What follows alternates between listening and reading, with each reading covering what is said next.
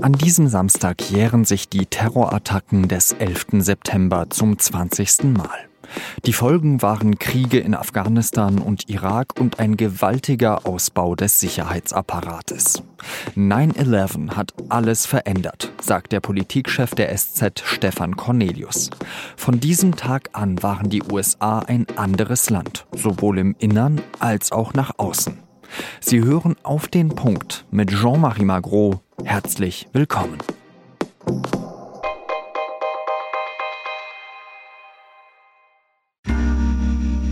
Werbung Hi, ich bin Patrick Bauer, Reporter beim Magazin der Süddeutschen Zeitung. Und gemeinsam mit meiner Kollegin Eva Hoffmann habe ich an einer unglaublichen Geschichte recherchiert.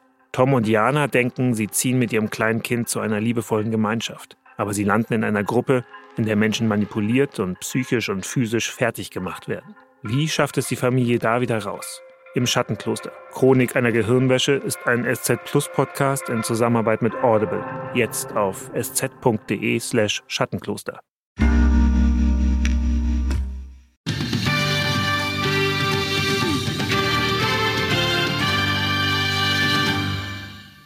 Kurz vor 9 Uhr Ortszeit in New York. Ein US-Passagierflugzeug stürzt auf einen der Türme des World Trade Centers. Wenig später rast eine zweite Maschine in den anderen Turm. So berichtet die Tagesschau am 11. September 2001. Beide Türme stürzen kurze Zeit später ein. Und noch ein drittes Flugzeug entführen die Terroristen an diesem Tag.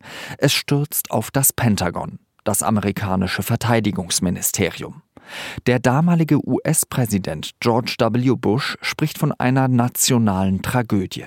Freedom itself was attacked this morning by a faceless coward. And freedom will be defended. Später bekennt sich die Terrorgruppe Al-Qaida zu den Anschlägen unter der Führung von Osama bin Laden. Die USA reagieren. Sie entsenden Militär nach Afghanistan, um die Terroristen zu jagen. Auch Deutschland sagt als NATO-Partner schnell seine Hilfe zu. Wir alle, alle Deutschen, sind voller Entsetzen über die terroristischen Anschläge in den Vereinigten Staaten. Dies ist eine Kriegserklärung gegen die gesamte zivilisierte Welt. Das war Gerhard Schröder, damals Bundeskanzler. Die NATO-Truppen erreichen dann schnell ihr Ziel, nehmen die afghanische Hauptstadt Kabul ein und versuchen, eine Demokratie aufzubauen. Dass letzteres gescheitert ist, sehen wir seit dem Abzug der Truppen im vergangenen August. Der 11. September 2001 hat alles verändert. Nicht nur in Afghanistan, auch nicht allein in den USA. Vieles ist seitdem anders. Feindseligkeiten gegenüber Musliminnen und Muslimen haben seitdem zugenommen. Die Angst vor islamistischem Terror ist da. Und auch in der Außen- und Sicherheitspolitik hat sich vieles verändert. Über den letzten Punkt habe ich mit dem SZ-Politikchef Stefan Cornelius gesprochen. Herr Cornelius, die obligatorische Frage am Anfang, wo waren Sie denn am 11. September 2001? Ganz banal im Büro der Süddeutschen Zeitung. Wir waren damals noch in der Münchner Innenstadt. Wir haben dann natürlich über die Agenturen und im Fernsehen die Bilder gesehen. Es war etwa Viertel vor drei deutscher Zeit. Um 17 Uhr wird ja unsere Zeitung angedruckt. Damals gab es keinen Online-Betrieb, zumindest nicht in dem Maße, wie wir ihn heute kennen. Und wir haben dann innerhalb von anderthalb Stunden die gesamte Zeitung umgebaut, alles umgeschrieben. Sie waren ja damals äh, ganz frisch neuer Ressortleiter für die Außenpolitik. Haben Sie sich dann vorstellen können, was ja das alles bedeuten würde, sowohl sicherheits- als auch außenpolitisch? Ich war ja gerade aus den USA zurückgekehrt und mir war schon klar, dass dies ganz schlicht Krieg bedeutet. Also, dass Amerika diesen Angriff, und als solcher wurde er verstanden, nicht einfach wegschiebt und sagt, jetzt müssen wir ein bisschen an die Terrorarbeit machen und versuchen, die, äh, die Welt auf unsere Seite zu ziehen, sondern dass Amerika sehr, sehr robust, also militärisch antworten würde. Wäre dann das Ganze genauso gelaufen, wenn jemand anderes als George W. Bush damals Präsident gewesen wäre?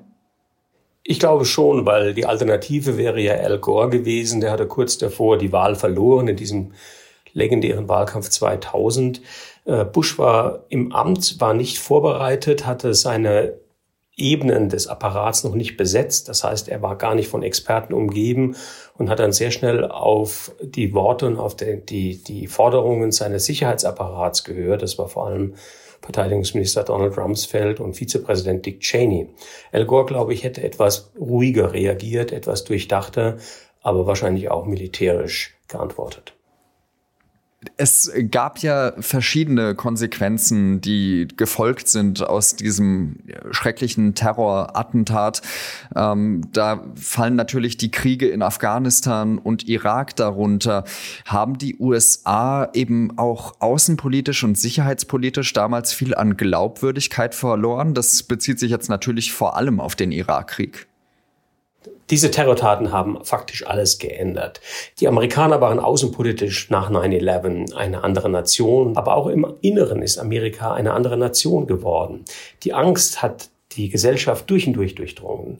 Sie hat zu einer Militarisierung auch der Innenpolitik geführt, des Polizeiapparates, des Sicherheitsapparates.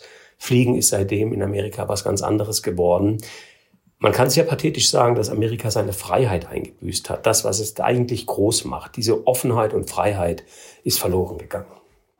Und anscheinend auch das Vertrauen in Partner, wenn man zum Beispiel den NSA-Skandal, der dann über ein Jahrzehnt später folgen würde, betrachtet. NSA war eigentlich die äh, Ausgeburt auch von 9-11, die Hochrüstung des Sicherheitsapparates, des Informationsapparates, die Abhöraktionen weltweit, die, das Misstrauen, all das ähm, findet seine Ursache in 9-11. Amerika ist wirklich äh, von der Spur gekommen, auch dass es seine komplette Politik, zumindest in den ersten Jahren nach 9-11, so stark verengt hat auf die Frage nach Sicherheit, Schutz und martialischer, starker Reaktion. Hat man das auch zu eindimensional betrachtet, meinen Sie? Ich glaube, man hat zu wenig Zeit aufgewendet, um die tieferen Ursachen dieses Anschlags zu analysieren. Ich möchte den Terror in keiner Weise freisprechen, aber man hat nicht verstanden, wie Terror funktioniert. Terror macht sich mit kleinstmöglichen Mitteln unendlich groß. Und wenn man mit unendlich großen Mitteln auf den Terror reagiert, entweicht er. Terror kann man nicht kriegerisch besiegen. Terror kann man äh, delegitimieren. Man kann ihn in Gesellschaften einengen. Und das, was die USA getan haben, war War on Terror, also den Krieg gegen den Terror. Aber Krieg als einzige Maßnahme ist falsch. Es gab ja dann eben 2003, äh, 2002, Entschuldigung, äh, die Debatte darüber in Deutschland auch, ob man mit den USA zusammen in den Irakkrieg ziehen sollte. Ähm, und damals hat Deutschland zusammen mit Frankreich sich dem eben verweigert. Trotzdem habe ich so den Eindruck, dass man sich noch nicht so richtig getraut hat, sich von den USA nach 9-11 zu emanzipieren, obwohl das ja vielleicht eine Chance gewesen wäre. Die Entscheidung zum Irakkrieg war ja deutlich komplexer. Es war ja nicht nur die Frage, äh, ist man da dabei oder nicht, sondern es ging am Ende um die Frage, hat das Bündnis Bestand? Gibt es die NATO noch? Gibt es transatlantische Verbindungen noch? Das war auch deswegen ein Problem, weil es in Europa Kräfte gab, gerade in Frankreich, aber auch von Bundeskanzler Schröder damals, die eine Art äh, Achse des Guten aufmachen wollten, wie es damals genannt wurde. Also eine Achse von Ländern bis hin eben nach Russland, die zu einer wirklich tektonischen Verschiebung in, den Geo, in der geopolitischen Ordnung geführt hätte. Ein europäisches Bündnis ohne die USA wäre eine andere Zeitrechnung gewesen. Und deswegen war der, der Widerstand oder war der Zweifel, ob man da nicht doch irgendwie symbolisch dabei sein sollte, war immer da. Joschka Fischer, der damalige Außenminister, hat versucht, diese, diesen Moment so lange wie möglich rauszuzögern und Amerika immer wieder durch Verhandlungen einzubinden, vielleicht den Krieg am Ende sogar noch abzuwenden. Äh, und dieser Versuch war alle Ehren wert. Er hat am Ende äh, nicht funktioniert, er ging am Ende nicht auf. Und dann war die Entscheidung aber auch erst dann zum spätestmöglichen Zeitpunkt richtig zu sagen, nein, da sind wir nicht dabei. Die USA haben Sie eben schon erzählt, was das für Konsequenzen damals bedeutete, wie Sie damals auf 9-11 reagiert haben. Jetzt sind Sie sehr schnell aus Afghanistan abgezogen. Ist also diese ja, Post-9-11-Zeit äh, für die USA vorbei? Erleben wir ein, ein neues Amerika jetzt auch außen- und sicherheitspolitisch?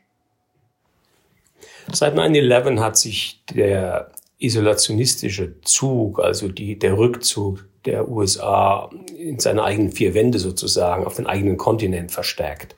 Und das fand jetzt mit dem Abzug in Afghanistan seinen, äh, seinen Höhepunkt, vielleicht auch seinen Endpunkt vorläufig.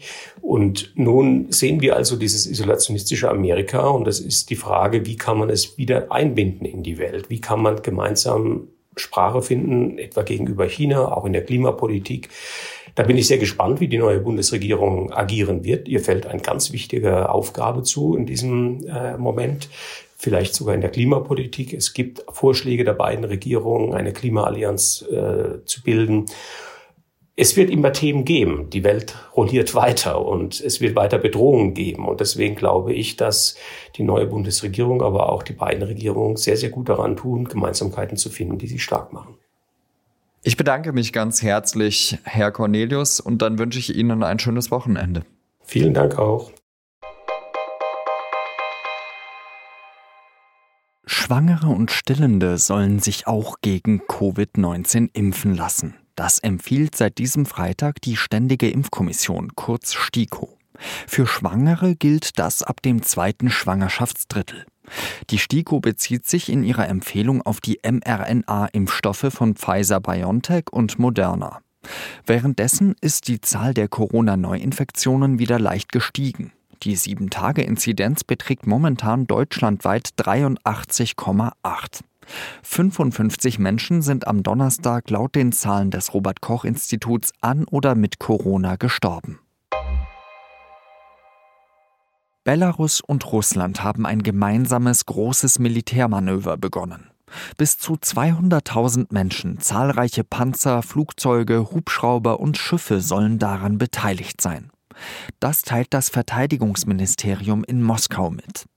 Die Übung soll eine Woche dauern und in Belarus, dem westlichen Teil Russlands, sowie auf der Ostsee stattfinden. Die NATO und die Nachbarländer kritisieren das Ausmaß der Militärübung. Auch die Bundesregierung hat mitgeteilt, dass sie das Manöver mit großer Aufmerksamkeit verfolge. An der größten NATO-Übung der vergangenen Jahre hätten nur 40.000 Armeeangehörige teilgenommen.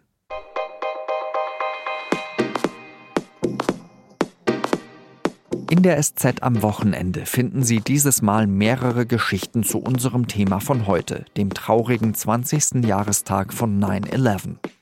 Unter anderem ein Doppelinterview der beiden damaligen Bundesminister Otto Schilly und Joschka Fischer. Sie sprechen darin über die schweren Stunden danach, die Fehler in den folgenden Jahren und die Lehren für heute. Das war es mit Auf den Punkt für diese Woche. Redaktionsschluss war 16 Uhr. Danke, dass Sie zugehört haben und ein schönes Wochenende wünsche ich noch. Salü.